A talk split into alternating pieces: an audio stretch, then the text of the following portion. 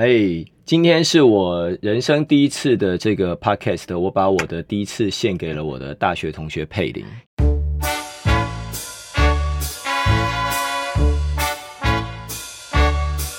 欢迎加入人话翻译机，我是斜杠大婶战妈，你也可以叫我佩林导演。为什么 podcast 名字要叫人话翻译机呢？因为不管在家里，不管在学校，还是职场。说人话真的很重要，不然很容易被人家翻白眼。但怎么把话说的能被理解，说的到位又不被误解？希望透过各行各业的老朋友和新朋友们来和大家分享，当个人话翻译机有多重要。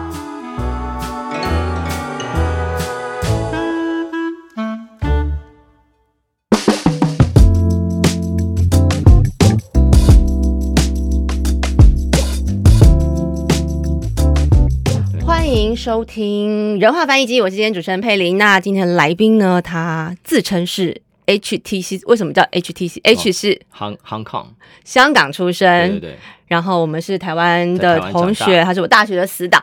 而且呢，他之前是某乐团的前主唱，待会再挖坑给他跳。他这些年都在大陆工作。那他的工作呢，是很多人很羡慕的游戏业。欢迎。云畅游戏的海外发行负责人雷万钱，万钱好，大家好，大家好，万钱今天呃很开心请你来，因为我在准备这个访纲的时候，我才想哦哇。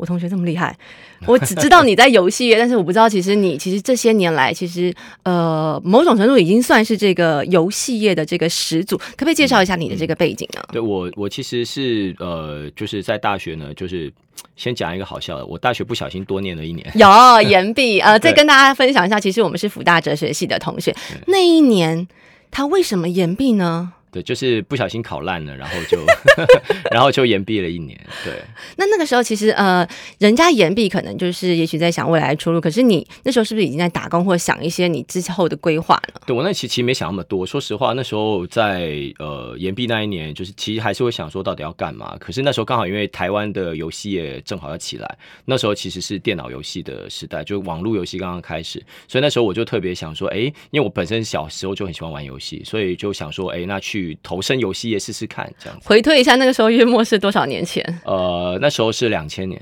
啊。所以现在大家其实你，在不管在车厢啦，或者是很多时候，不管大人小孩，其实很多人都在玩手游，或者是电视上大部分都是可能手游的广告啦、电玩的广告。可是那个时候其实算是刚刚开始，对不对？那时候我记得好像伯母是做旅行业，那你有没有从这个，比如说旅行业啦，或游戏业？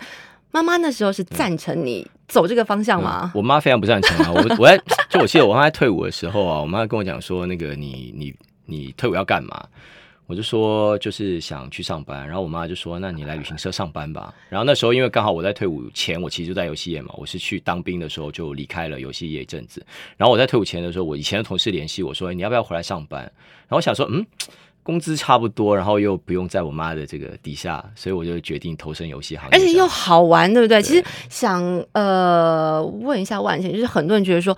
我现在很喜欢打电动，那我有没有可能靠打电动或打手游就赚钱工作？这是不是就你现在的工作呢？呃，其实我我基本上来讲，我觉得做游戏跟玩游戏不一样。那以前呃，我们都是从玩游戏开始，但做游戏其实是呃，你如何让这个游戏让更多人知道？就像比如说你刚刚讲的，透过很多的广告，透过行销包装，对对，透过很多的方式让他知道这个游戏。那另外一个东西就是说，在这个游戏里面如何让人家赚。赚到钱就如何让用户付费，但是这件事情其实跟玩游戏不一样。但是其实在这几年，呃，透过玩游戏其实也能赚到钱，因为电竞这个产业其实也起来了。是，所以这两个部分以现在来讲，的确是能赚到钱的。但是在从前来讲，我妈就很生气嘛，她觉得说，对，二十几年前很难想象你要做游戏赚钱啊，觉得就是。那现在是有出息嘛？这个游戏产业其实很夯，那怎么样靠游戏赚钱？嗯，呃，我觉得第一个是说，如果你是要投身游戏行业做从业人员的这个部分。的话，其实呃，目前有几种岗位都是比较需要。一个是营运的人，营运的人就是其实从呃游戏上线前就开始准备内容，然后怎么样让用户喜欢玩游戏内的内容，然后从而可以到付费。比如你说怎么样让用户喜欢玩，这中间要经过哪些这种规划，或者是呃大数据的分析之类的？其实呃，我们自己在做游戏啊，就是在呃第一个在规划上面，无非就是说在上线的时候，我们会知道一些呃。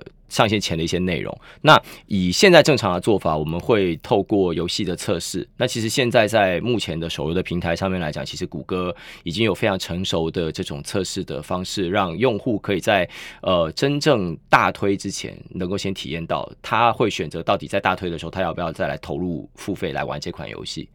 先体验，然后之后再增加它的这个粘着度。对，那这是一个。再来就是，我是觉得说，在呃游戏的部分来讲，就是呃，当我们知道它有一个过程，它大概玩到什么样的情况会付费，它什么样的时间呃会留下来，那我们这个叫留存嘛。所以这些数据其实我们看了之后，我们就知道说，在上线的时候是不是 match 我们的上线前的这个数据，我们才决定要不要去大推。这个其实我觉得现在做手游就会更。科学化的去做，跟我们以前做就是电脑游戏端游不一样。以前做端游，可能你就是一波广告，比如说我找一个张惠妹代言，我找一个周杰伦代言，东西就出去了。然后出去之后呢，你就是你到后来会不会中，其实你也不知道。然后现在的话，其实，在游戏上线前，我们会有更多的科学化的方式可以去验证这整体的过程能不能呃盈利。从大数据分析，或者是更精准的这种投放之类的，那。我们人话翻译机有一个这个固定的桥段，就是想请问万钱，因为你其实走跳两岸三地嘛，那现在负责这个手游，而且要把它推向这个全球，所以你要跟很多不同人沟通。那在你这个沟通经验，其实呃，最让你崩溃或者是没有办法跟对方。呃，沟通或者是让他理解是什么样的这个桥段或场景。我我我举个例子吧，就是其实我因为我呃经常跟内地的这个同事沟通，或者是内地现在其实有很多的这些年轻朋友是我的 team member。我觉得其实，在呃工作方式来说，对于台湾的年轻人跟大陆的年轻人，我觉得最不一样的是他们在呃做事方式的理解上面。就是其实我我也给一些年轻人真的很想去大陆发展的话，就是在一开始的时候会碰到的情况是，你可能在台湾你会觉得说，哎，有一些你固定的跟人家交流的一些经验，然后呢，台湾人的一些习惯，比如说什么呢？比如说你在沟通的时候，你会希望说很有规模的，一二三跟人家讲清楚，你你希望他怎么，就大家比较结构式或者这个顺序是。对，然后呢，再来就是呃，台湾人希望知道这个东西的安排，确定完双方都确定完之后，然后他们去执行。可是其实我觉得在大陆的年轻人最大的不一样的点是说，他们会希望你呃告诉我一个大的，然后他自己就去干。给我方向，对，干就完了，他们就觉得干就完了。我觉得这是最大的不一样，就是说，呃，以前大大陆会讲说野蛮生长嘛，所以其实他们是特别会觉得说，先拿出成绩，先把这东西先做有成绩，才会去呃。先求有，再求好。对，在谈后面的那台湾人，我觉得最大不一样的是说，呃，他们会觉得就是你，我们先沟通很清楚，我们这东西希望怎么执行，达到什么样的效果，然后再一起去做。我觉得这个是最大的不一样。那你觉得这中间有没有什么好或坏？比如说，你觉得跟台湾的年轻人跟大陆年轻人，如果说对方就是很假设比较有勇气，他们就冲；可是台湾年轻人是不是比较有规划性？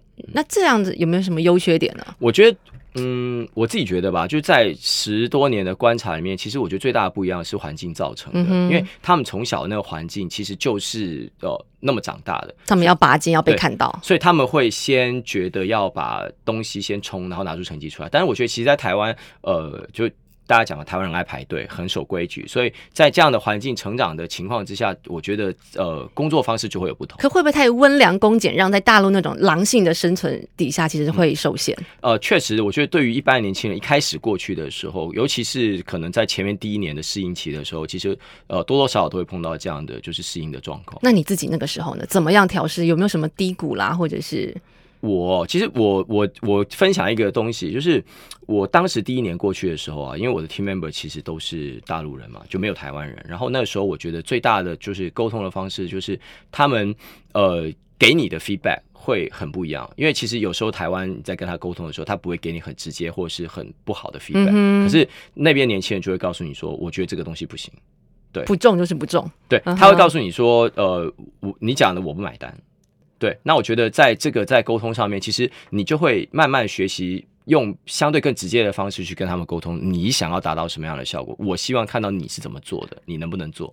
那如我现在有想到说，因为其实像可能像我现在在学界嘛，他说现在台湾有些学生或者是很多老师觉得目前台湾的一些小孩子比较有玻璃心，嗯。嗯，那大陆的就比较不会嘛。他们如果说给人家的呃反馈是很直接，他们自己能够接受很直接的回复嘛？嗯，我觉得其实相对可以的。就等于说，因为他们也是很直接的，就像像我刚刚提到的，就是其实我觉得这件事情是因为他们从小呃生长的环境造成的，就等于说他反而比较希望你很直接的给他你告诉我好不好？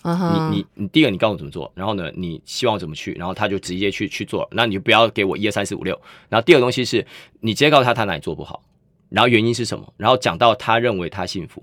对，就是我觉得这个是真的跟你一开始过去，比如说温良恭俭让，这个的确是有很大的不一样的。嗯那想再问一下，就是说，呃，其实我们是从哲学系出来的嘛？你觉得哲学系在你投入这个游戏有没有一些什么样的门槛啦，或者是说哲学系的优势？然后你带过这么多的这个孩子，或者是、呃 team member，他们各是什么样的科系呢？做什么样的？比如说你有的专长或者是什么样的个性，在游戏业其实会比较行。我觉得其实没有特别大的受限呃对，没有特别大的受限。因为做游戏这行业，因为游戏其实除了做游戏开发以外，基本上就是他是学电脑工程的，就其其他的基本上，比如说城市语言或者是做开发以外的人，其实都没有特别大的就是受限。比如说，有的人学 marketing，对吧、marketing，那你你就是去做市场相关的工作、行销相关的工作。然后，比如说像呃，你做营运的人，他其实就没有特别大的科技。比如说像我现在最小的 team member，九八九九年的，他是学匈牙利语的。哦，对，所以就是其实真的没有什么大的受限，等于说，呃，进入游戏行业，我觉得跟你的科系门槛并没有非常大的关系，反而是跟你对于游戏本身的兴趣，呃，有比较大的关系。所以大家都是呃很爱打游戏才进来这个产业的嘛。多多少少都是因为喜欢玩游戏才进来这个产业，当然也有一些就是比如说我纯做行销的，我纯做 branding 的人，那他可能就不一定要喜欢游戏。嗯对，那我看你其实，呃，我那时候最有印象是你那时候推一个代言人，好像是徐伟宁嘛。那个游戏后来有中吗？对，那游戏算中了。对，那游戏其实做的还不错。就是其实呃，现在做游戏啊，尤其像做不同类型的游戏，其实我们就说它的游戏生命周期是不一样的。嗯所以呃，你在你在推这个游戏之前，所以你你你基于这个数据，你大概就知道说呃它的生命周期是怎么样。所谓的生命周期，就是比如说这时候游戏玩多久就没人玩了，玩多久之后，你的你的用户流失掉之后，就只剩下这么小的一部分，然后你怎么靠这么小的一部分的用户继续赚钱？那另外前面的部分就是说呃。一开始你在大推的时候，你怎么样让更多的用户进来？然后呢，你能够吸引到他们呃尽早的付费，或者是能够在游戏玩得更久。因为这件事情其实就会影响你的整体的长线的付费，或你的用户最后的长尾的留存。我后来觉得呃蛮有趣的，就是那天其实我们同学在聚餐嘛，然后呢。蕾蕾的小孩就是女生，然后五年级，你跟她有共同的语言，因为就是从这个游戏，然后你甚至是可以跟她分享说，哎，女生怎么样去打扮那个游戏的角色，然后甚至她的头发，那这个对你可能呃跟小朋友沟通，或者是说跟其他异性沟通，会不会有一些比较得力的部分？呃，我觉得，我觉得得力的话，其实说实话，跟小朋友可能是真的有，因为其实嗯因为我们做很多很多不一样的游戏，所以呢，当呃你在看小朋友玩什么样游戏的时候，因为你大概做过，你也知道什么样游戏是好玩，很快就可以找到连接对，，所以你可以跟他有一些共同点，就从游戏出发。所以呃，我自己本身在面试年轻小朋友的时候，其实我有一个习惯，因为我们面试游戏行业嘛，所以我都会看说，哎，你有在玩游戏吗？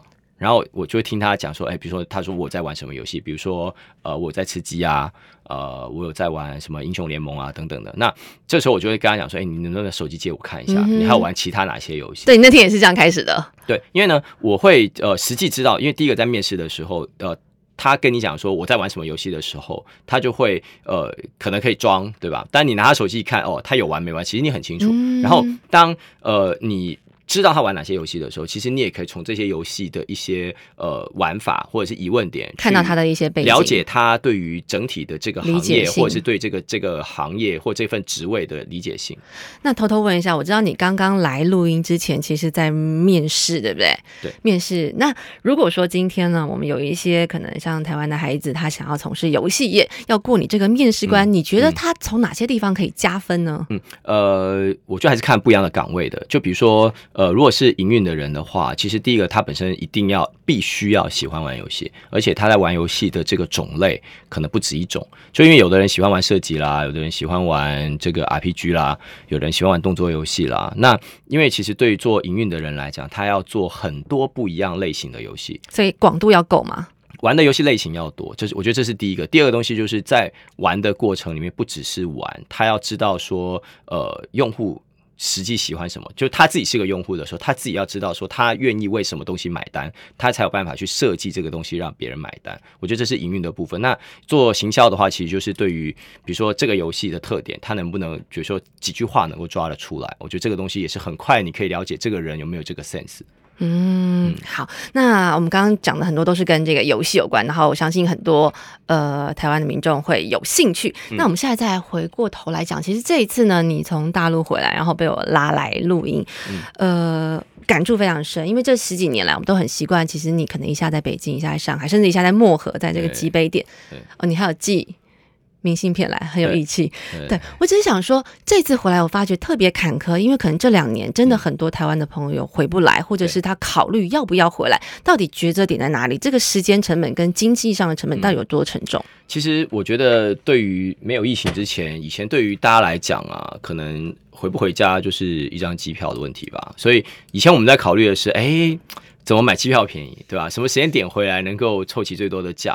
我觉得以前是这样考量，但现在疫情之后，其实更多的并不是金钱成本，时间成本反而变得非常的多。因为其实，呃，现在大家可以。比较知道啊，像台湾现在隔离十天，然后自主管理七天。可是其实在中国现在就是呃疫情也比较严重嘛，上海上海都封了，对，所以呃现在基本上十四加七是免不了的。所以对于大家来讲，你的你就想你你从决定要回来的前那一刻，你就要面临就两边隔离的这个时间距离的问题。这样整个加总起来是几天？其实你你现在算你还没有开始见人的时候，你你在台湾十七天，然后在。大陆二十一天的时间，加起来就三十八天，所以你还没有进到家门，跟你还没有回去之前，你头尾就要扣掉这头尾就三十八天。然后对于一个一般正常上班的人，尤其在中国的公司，很少老板会愿意体恤你，让你在这个公司不见一个多月。因为坦白讲，如果说新人年假也就七天而已啊，嗯哼，所以其实真的很难。那光时间就三十几天，然后。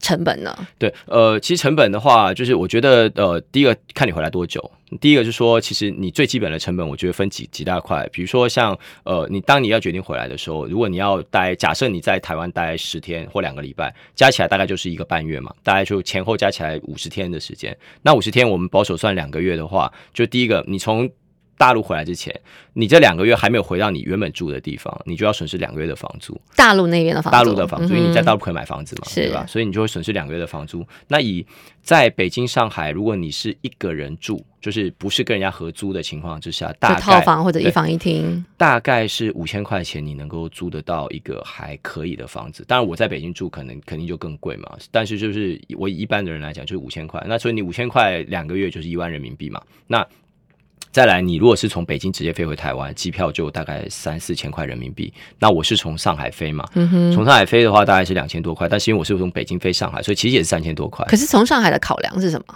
从海考量是因为第一个它能飞松山，对。比较近，然后第二个是呃，你说还有这个考虑外卖的这个部分，对对？对，因为它总呃总体来讲，在上海的隔离条件比较好，但因为我其实呃我下个月就回去，我四月份就回去，然后现在上海很惨，对啊，所以我不知道说现在的这个客观条件会不会发生，但是就总体来讲，之前是那时候的考量点是上海比较好，对，然后就是再来就机票，机票讲完，然后你回来隔离，回来隔离这十天的时间，呃。我当时住的这个旅馆大概是六百到一千人民币一天，嗯哼，那所以如果是这么算的话，就六千到一万人民币，那这样加起来已经呃将近两万多三万人民币了，对吧？然后呢，你还有就是你回去之前，回去之前七十二小时内你必须要去在台湾做 PCR，这 PCR 五千左右，现在三千五，对我现在查了大概是三千五百块钱，两天能出结果。然后呢，回去之前，呃，三千五是台币。回去之后呢，你一落地你就得面临二十一天的隔离。二十一天的隔离呢，现在在上海一般的隔离酒店是五百块钱，然后加一百块钱的吃饭钱，大概是六百块钱一天。然后二十一天又一万多，二十一天真的很逼人呢。对对，所以其实前前后加起来算一加一减，大概是四万人民币的价格。所以其实呃。就很多人，很多人，就你刚刚提提在破题的时候提到嘛，就是说大家到底在纠结什么？我觉得第一个纠结的是时间的问题，第二个确实就是它也是一个挺大的成本。你就算是抬干，其实你要花这么多成本回来，好看到家人十几天，然后来回这样，其实真的心理上或者是经济上的负担很重。呃，确实很重，但是我觉得其实有时候亲情的力量就远大于这个价格。但是其实当你的内心没有那么强大的时候，其实你会就回去算钱跟时间。嗯哼所以为什么还是会有很多的人，比如说像我们在北京有台湾的微信的群，里面大部分的人其实都没有回来。很多人挣扎下来两年都没回来，对不对？对，嗯哼，那这几十年来，其实呃，我那时候就在想说，为什么你没有把老婆跟小孩带过去？洋洋跟妹妹其实也慢慢变大了。嗯那那个时候你们的抉择点，就是你跟呃杨妈在讨论、嗯嗯要分隔两地，还是要一起去大陆？那个时候你们的抉择点是什么？呃，我觉得最主要的觉得其实还是在教育，哎，就是我觉得小孩子的初等教育其实还是在台湾受是最好的，就在两岸三地来说，那。呃，你如果是中高等教育，比如说高中以后或大学，其实在大陆念肯定是好。所以在前面为什么在做抉择？包含其实我之前跟你提到，我一一二一三年的时候曾经有考虑在北京买房子，嗯，对，但是最后最终还是没有买的原因，其实也是这样，因为呃，以以以所有的年轻人，你买第一套房子的时候，肯定是你是希望自己住的，所以在那样的考量之下，哎，最后好行还是选台湾嘛，对对对，所以我那时候每次光看你那个滤网，我就觉得哦，在北京住这样好吗？对，呃，现在其实有比较好，比 有好一点了多了，嗯哼。那要不要趁这个机会跟这个杨妈说几句嗯感谢的话呀？嗯就我我觉得其实是就的一个人在台湾照顾两个小孩，然后又自己又上班，真的是非常不容易。所以其实我自己在大陆赚的大部分、绝大部分的钱，基本上都是给家里。所以呃，也是因为这样，所以我觉得其实第一个在呃分隔两地的情况下，我觉得持家特别不容易，这个是真的特别谢谢他。然后呢，第二个东西是说，我觉得在就是经济上，其实他拿到这个这个钱，其实他也没有乱花，所以我觉得就整体在讲就是。就特别特别感谢他。我觉得很不容易，就是前几年我常看到他就一个人带着两个那时候还很小的小朋友飞去大陆找你，那现在不能过去，我觉得其实反而更纠结。那嗯如果说这个疫情再这样持续下去的话，你们之间有没有一些其他的这种呃可能配套方案之类的？呃，以见面来讲，其实没有配套方案，但是以以 career path 其实是有规划方案。就是其实我自己是希望说，在几年内能够真的慢慢慢慢回到台湾，因为我自己觉得是说，呃，家里。的小孩，包含家人，其实给你的这个羁绊还是最大的。嗯然后我是觉得说，呃，你年纪大不一定要在很远的地方赚很多很多的钱，我觉得那个陪伴反而是更重要的。所以其实我是有打算，就是长期呃离开大陆回到台湾的打算，或离开大陆先去其他其他国家的打算，这都是有的。因为你现在其实是海外发行嘛，那除了这个大陆的市场、台湾市场，像是如果说你是还是从事游戏业的话，你在海外这个布局是怎么样的？我看你东南亚还是哪里，其实也都推的蛮勤的。哦，我们我们现在这个公司其实之前做的呃台湾市场相对是比较少，嗯然后反而做更多的是北美、南美，然后欧洲这个市场。那因为现在做线上游戏，基本上全球市场都可以做，所以呃，如果你要谈的是整个呃产值来说的话，其实东南亚呃反而没有没有北美那么高，但是。东南亚之前是新兴市场嘛，所以等于说它之前呃的这些产值在增加，其实也确实是有的。但是如果你整体的饼来讲，其实可能北美、拉美呃北美、欧洲肯定更好。那拉美对于我们来讲，就是白的位，你可以顺便在上的时候，因为靠近时差嘛，所以你在上北美的时候，拉美也可以做。但因为拉美用户的生态其实跟北美也很不一样，对。嗯哼，所以其实你以后还是有呃很宽广的路可以走嘛。嗯，那讲到很宽广的路可以走，其实我们现在难免要讨论这种很健康的话题啊，因为已经中年。可是我觉得你把自己维持的非常好。其实我看大概前几年，你几乎每天不间断的去跑步，不管是下雨还是雾霾还是呃下雪，你怎么样去让自己？呃，很有毅力的做这个事情，然后把自己的身体跟心理状况都顾得很好呢。主要原因是因为怕死。大家都怕，可是不见得每个人有这个毅力去做啊。其实，其实我我自己是觉得说在，呃要开始运动的那一年，我的身体特别特别不好，所以呃我就决定要开始运动。那时候其实并不是说我要呃塑身啊什么，弄得自己把自己弄得很强壮什么，其实没有，就单纯就是为了要健康。所以呃我我选择的是一个就比较健康的有氧。那我觉得做有氧运动的好处，其实就是让你每天能够规律的去做这件事情。那你刚刚问到说，哎。怎么去坚持？其实坚持特真的特别难啊，所以我经常不是说贵在坚持嘛，就是坚持这件事情是当你每天早上你你非常累的时候，你呃不想起床，然后你不想去做运动，但是当你做完这件事情时候，其实你就会开始运动。做完拉伸之后，你觉得啊还是可以运动一下，就比如说像今天早上，嗯，对吧？对你好像刚打完疫苗，其实也不太舒服，对不对？我我打完疫苗的隔一天，我就跑去运动。对，这但其实这是不正确的，这这不正确的。对，但我今天早上其实呃，我从我从旅馆过来，其实我也是快走两公里过来，所以我觉得就是在无时无刻，你可以选择一个你自己比较能接受的方式，能动就不进。对对对对，因为就是活动活动嘛，活着就要动。那呃，三年多，我我觉得自己的整体情况是呃，虽然年纪变大，可是精神其实改善很多。你之前有一阵子有点变泡芙人呢。那时候是身体状况不是太好，是不是？对，就是我们经常在呃做游戏行业嘛，就是跟一般的科技产业一样，就是有个说说法叫过劳肥嘛。嗯，就当你越过劳的时候，压力大的时候就会越肥。对，呃，其实也不见得吃，因为你代谢差了。嗯，然后你你呃你加班你晚睡，然后你压力大，然后你的你的代谢就会更差。你更差之后，你就会就恶性循环。对，然后呢，你我觉得我觉得最主要的点是说，你可能不能运动。因为你加班，你肯定也不会运动，你也你也很多人就是会受限于健身房的时间，哎，下班可能就关了。啊，对你讲的很好。其实我觉得真的要健身这件事情，其实是你你你 every day 任何地方，我看你在防疫旅馆里面超小，你还可以在里面跑，对，跑几公里啊？三公里 每天，好猛哦！对，就像一只仓鼠一样，在在那个很很短很小的地方，对。所以我就还是讲，就是坚持很重要。然后你可以选择一个你自己能做的。这的运动来完成你每天基本的运动量。那你所谓这个看得到的坚持，你之前跟现在这个光体重上的落差差多少？呃，我最胖的时候是大概七十五公斤，阿金嘛，现在是六三左右，所以差不多回到我们这张照片大学时候的体重嘛。呃。你这时候也很瘦哎，对，那个时候大概是六十左右了。对，现在的话大概还是有重一点，但是其实现在重并不是呃，真的就是那个很变胖，因为肌肉量肌肉量也变得比较多。对，就是我现在其实是有还是有就是身形比较好的腹肌。对，那不好意思看了哈，等下可以给你看一下，等下试一下给你看。那我们如果说最后呢，其实让呃，因为我们人话翻译机嘛，让大家更了解，因为你。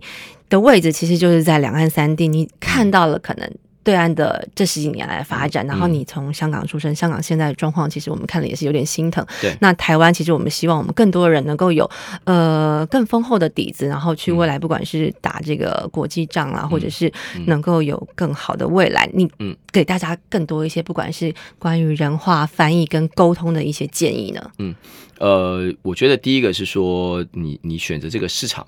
就是很多人觉得说可以选择呃大陆市场，那我自己觉得呃。